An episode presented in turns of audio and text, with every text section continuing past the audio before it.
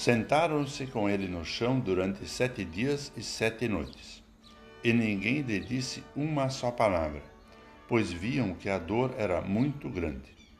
Conforme o livro de Jó 2, versículo 13. Olá, querido amigo da Meditação Diária Castelo Forte 2023, dia 1 de novembro.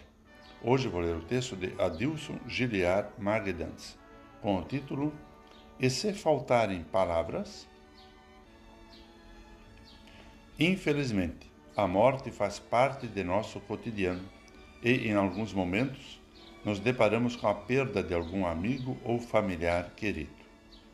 Expressar o que sentimos de forma realmente relevante para os familiares é algo que buscamos em momentos como velórios e em ocasiões de luto.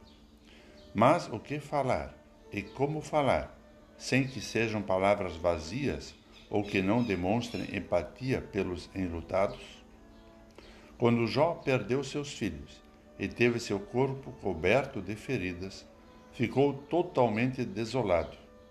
Seus amigos ficaram sabendo da trágica notícia e foram ao encontro do amigo. Ao encontrá-lo, os amigos de Jó ficaram em silêncio, pois naquele momento esconderam sua dor e entenderam que a dor e a angústia de Jó eram tão grandes que as palavras não iriam confortar o coração de seu amigo. Mas os amigos de Jó tomaram uma atitude muito mais significativa. Permaneceram ao lado de Jó por sete dias, em silêncio, mas demonstrando com a presença deles o quanto o amavam. Ter a oportunidade de expressar por palavras o amor de Deus na vida de pessoas que nos são queridas e estimadas é um momento único e muito especial. E quando surge a oportunidade em que podemos estar presentes e estender o nosso apoio, é hora de compartilhar a palavra de consolo e de certeza da ressurreição em Cristo. A saudade pode ser dolorosa mas é passageira. A vida com Jesus e seu amor por nós, porém, são eternos. Vamos falar com Deus.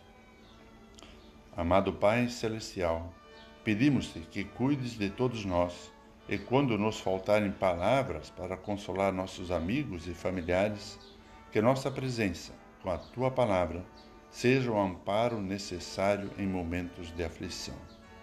Em nome de Jesus Cristo. Amém. Aqui foi Vigan Decker Júnior com a mensagem de hoje.